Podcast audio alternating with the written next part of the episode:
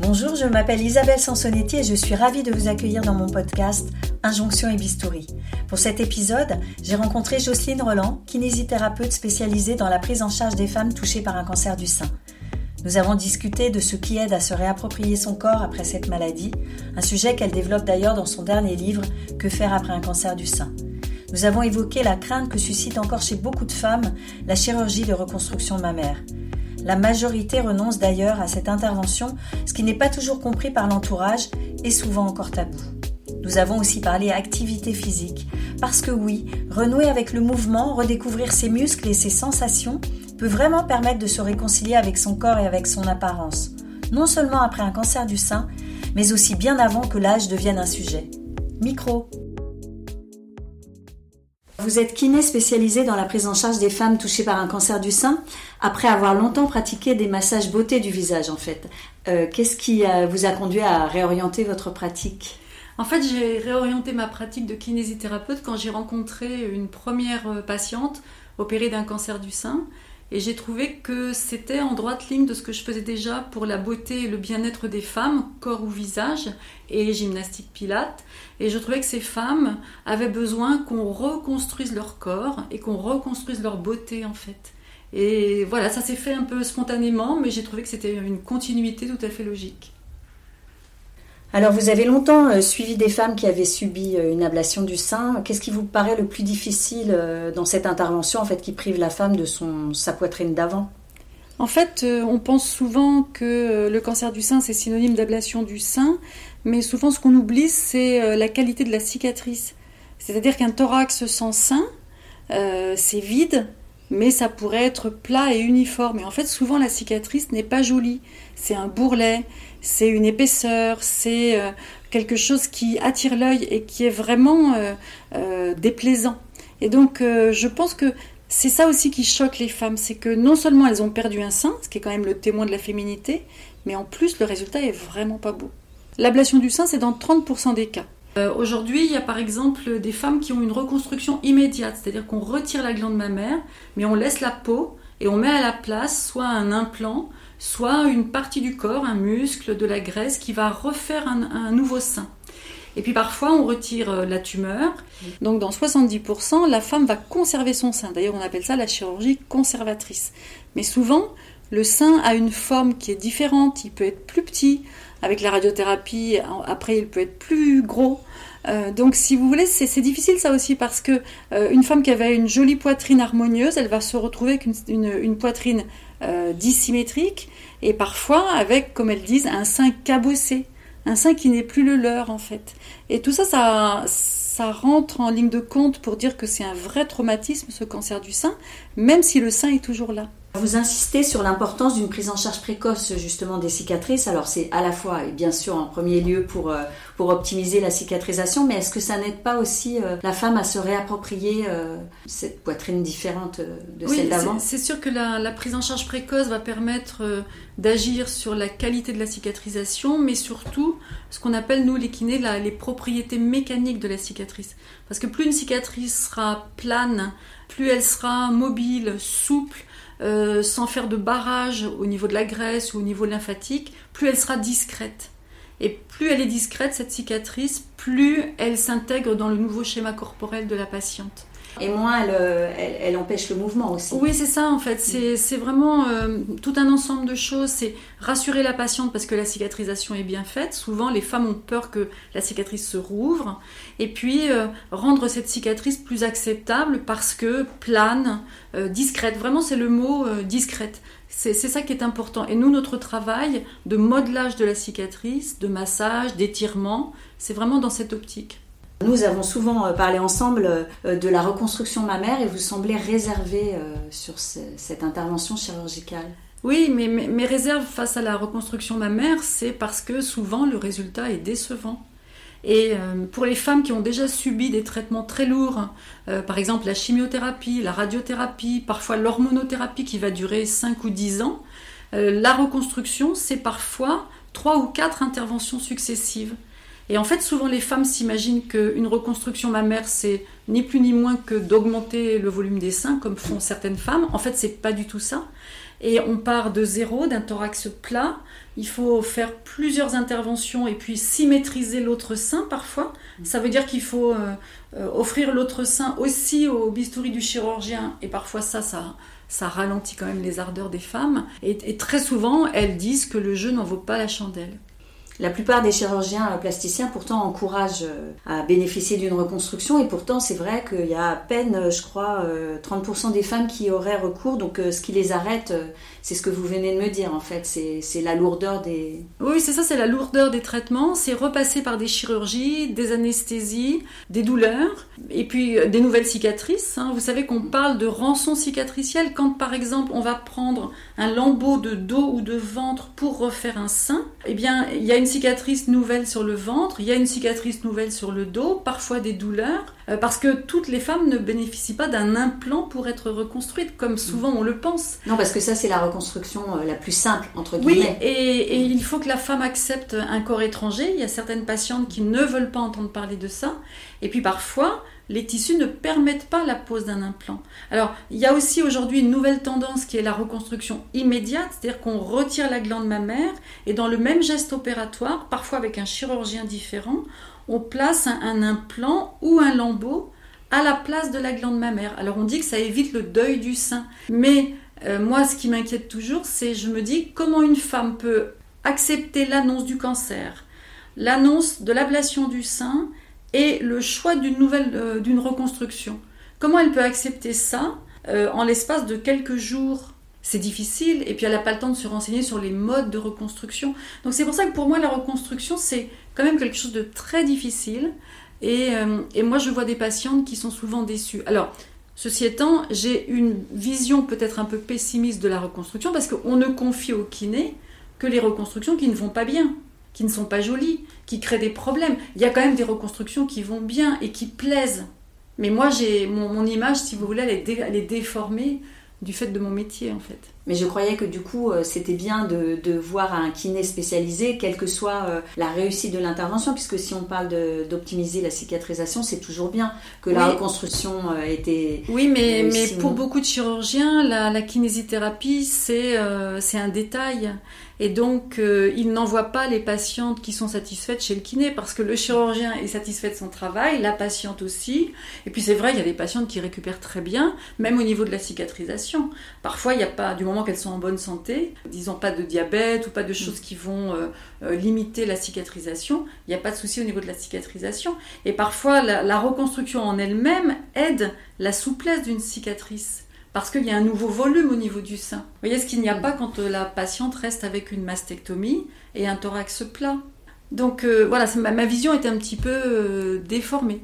Et alors du coup, selon vous, quand une femme renonce à cette reconstruction chirurgicale, est-ce parce qu'elle a réussi à s'approprier la poitrine euh, nouvelle euh, que lui a laissée et la maladie et la possible ablation du sein Quelles peuvent être les autres raisons de cette, euh, ce bah, refus de la reconstruction En fait, il y, a beaucoup de femmes qui refusent la reconstruction parce que finalement, elles acceptent leur nouveau corps, comme vous venez de le dire.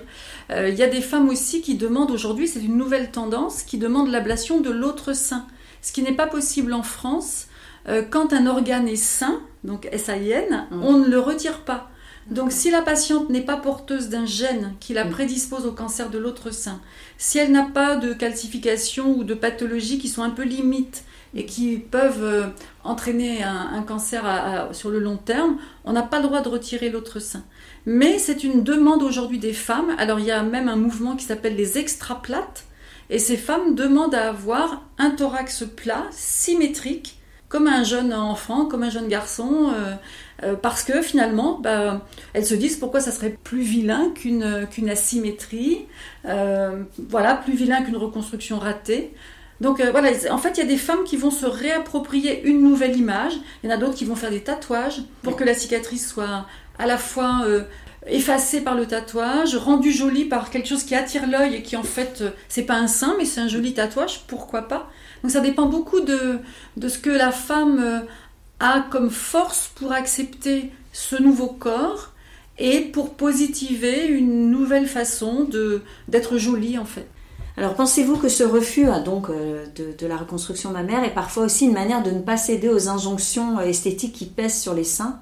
Parce que c'est vrai que ce sont les emblèmes de la féminité. On voit d'ailleurs dans les publicités, les magazines, on présente toujours un petit peu les mêmes formes de seins, alors que en fait, on sait très bien que dans la réalité, bah, il y a presque autant de poitrine que, que de femmes en fait.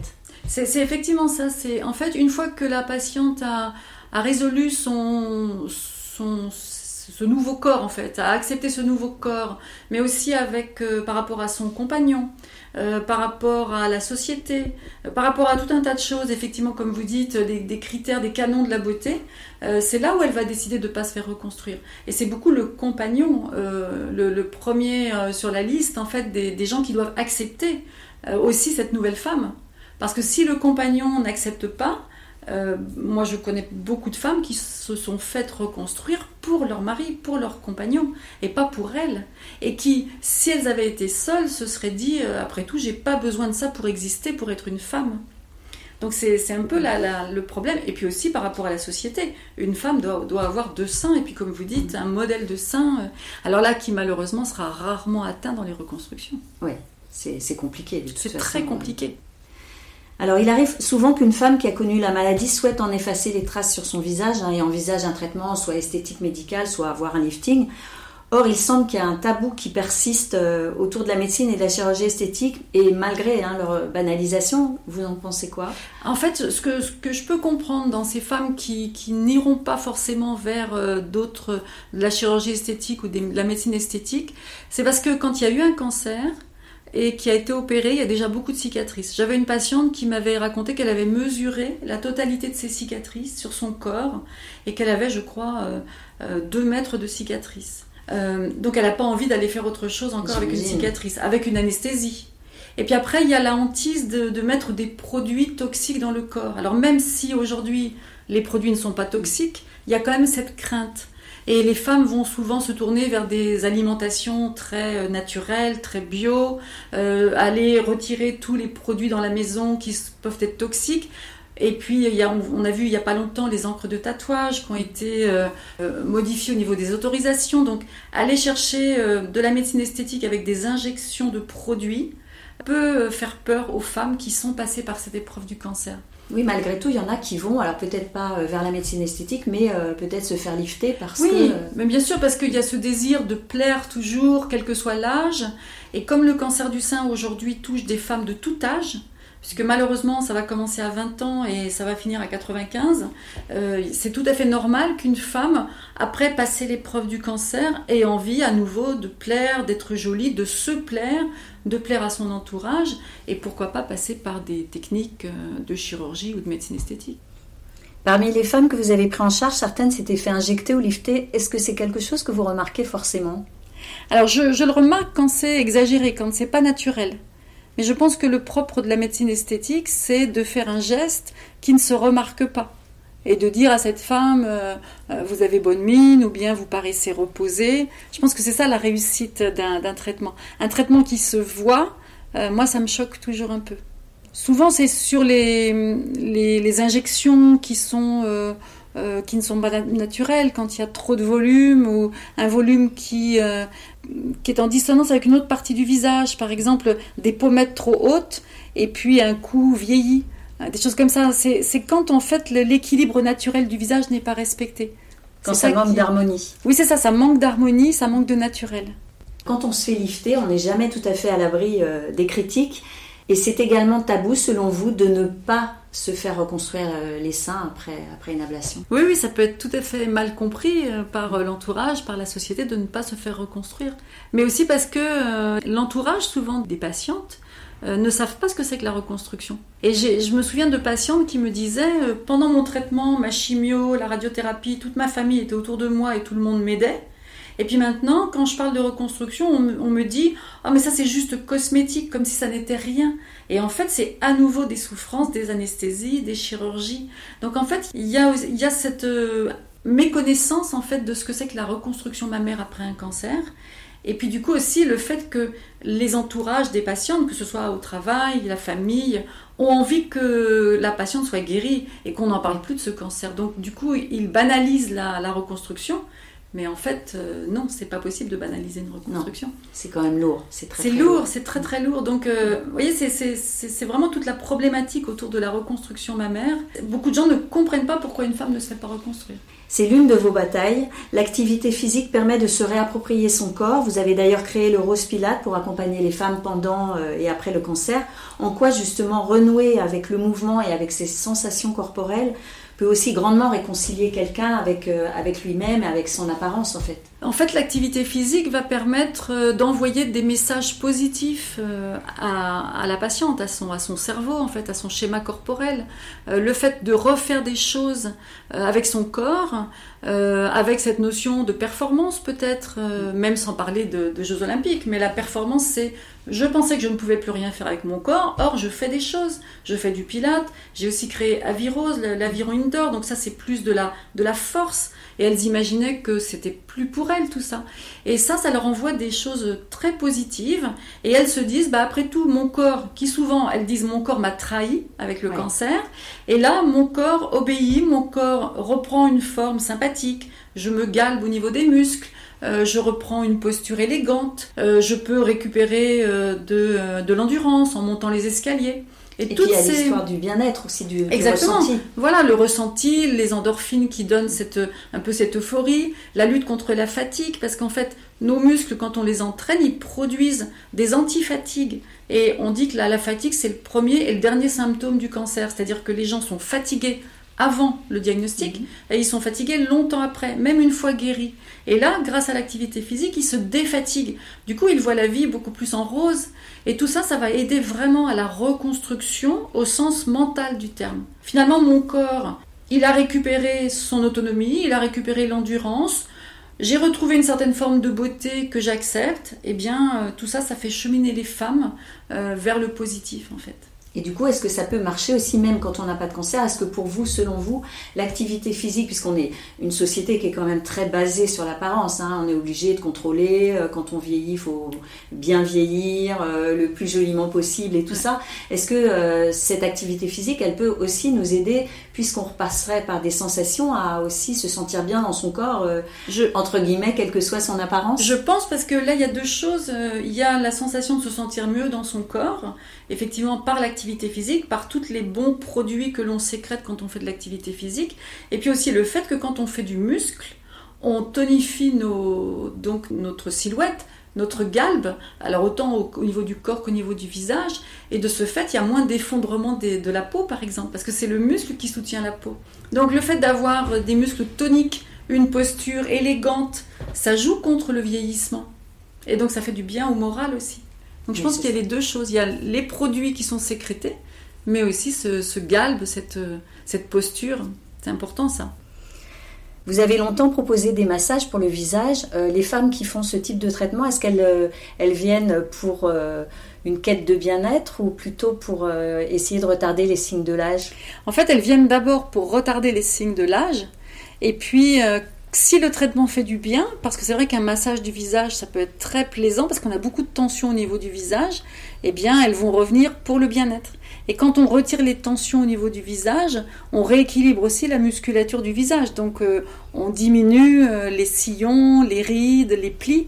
Donc, en fait, on fait d'une pierre deux coups. On détend, on relaxe, et puis on rééquilibre le visage.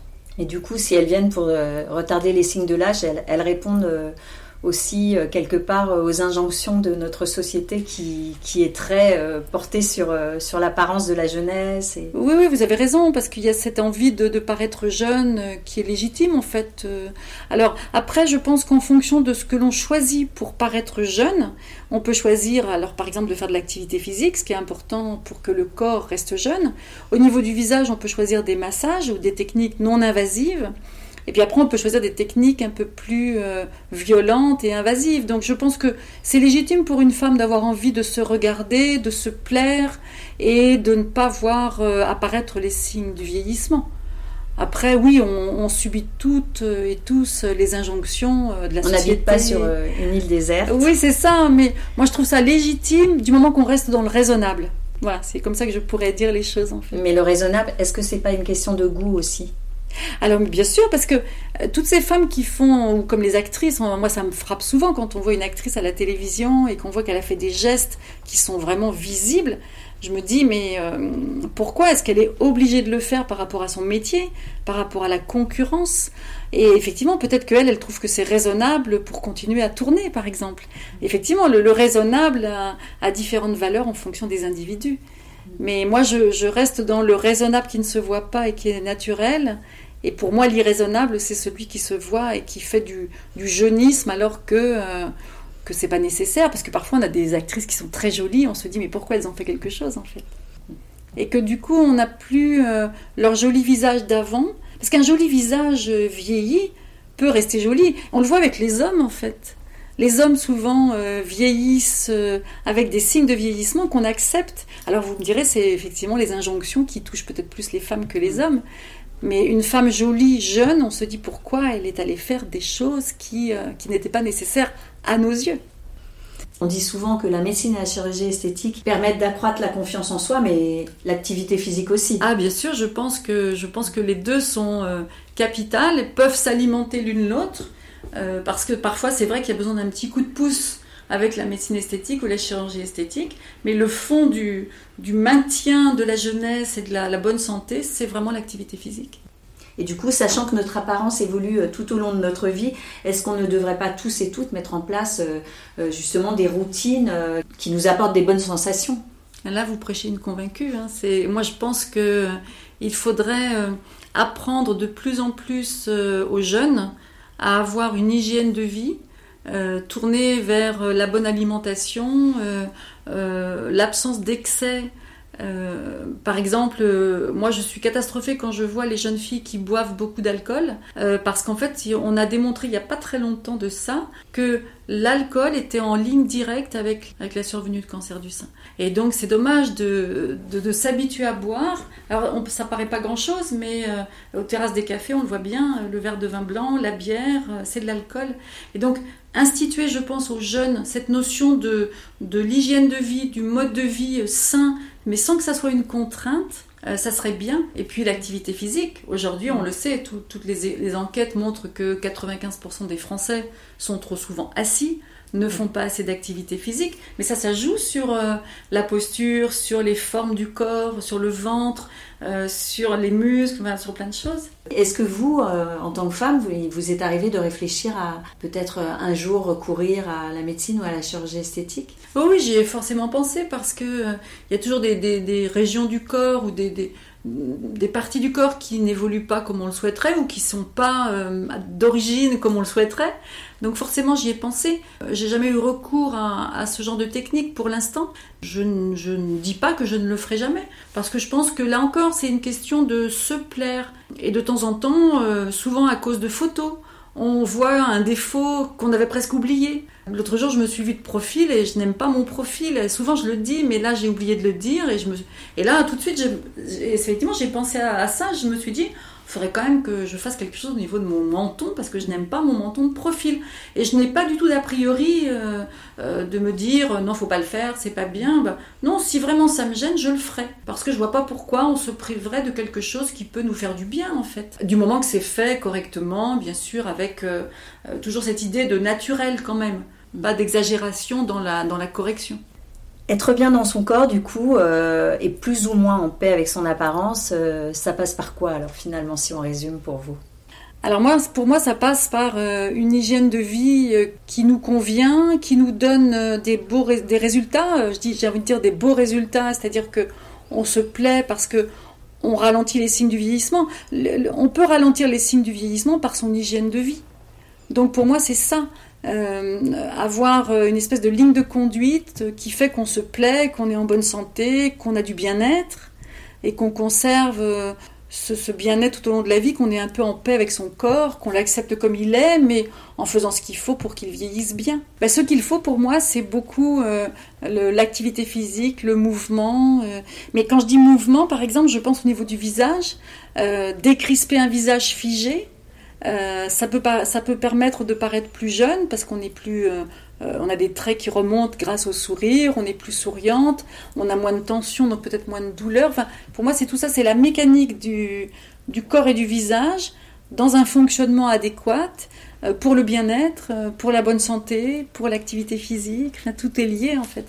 Oui, c'est pas que juste travailler en surface, vous voulez dire, c'est aussi par l'intérieur faire certaines. Oui, c'est ça. C'est pas que l'apparence, c'est aussi tout ce qui fonctionne, tout ce qui circule, tout ce qui constitue notre corps. Et donc tout ce que l'on met sur notre corps ou à l'intérieur, dans l'alimentation, les cosmétiques, pour essayer d'être au mieux dans la bonne santé.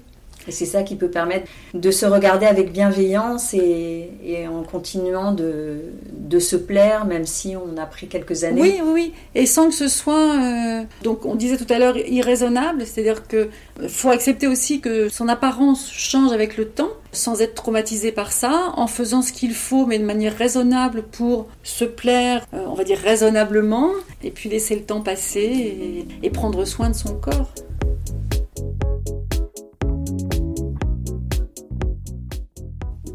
Merci beaucoup Jocelyne Roland pour cet entretien éclairant. Chères auditrices et auditeurs, j'attends évidemment vos retours. N'hésitez pas à prolonger la discussion et à laisser un commentaire sur le compte Instagram Injonction et Bistouri. Si vous souhaitez en savoir plus sur les implants mammaires ou sur le lipofilling, vous trouverez plein d'infos dans mon livre J'y vais, j'y vais pas, publié chez Jean-Claude Lattès. Et à vos écouteurs dans deux semaines pour un nouvel épisode sans filtre.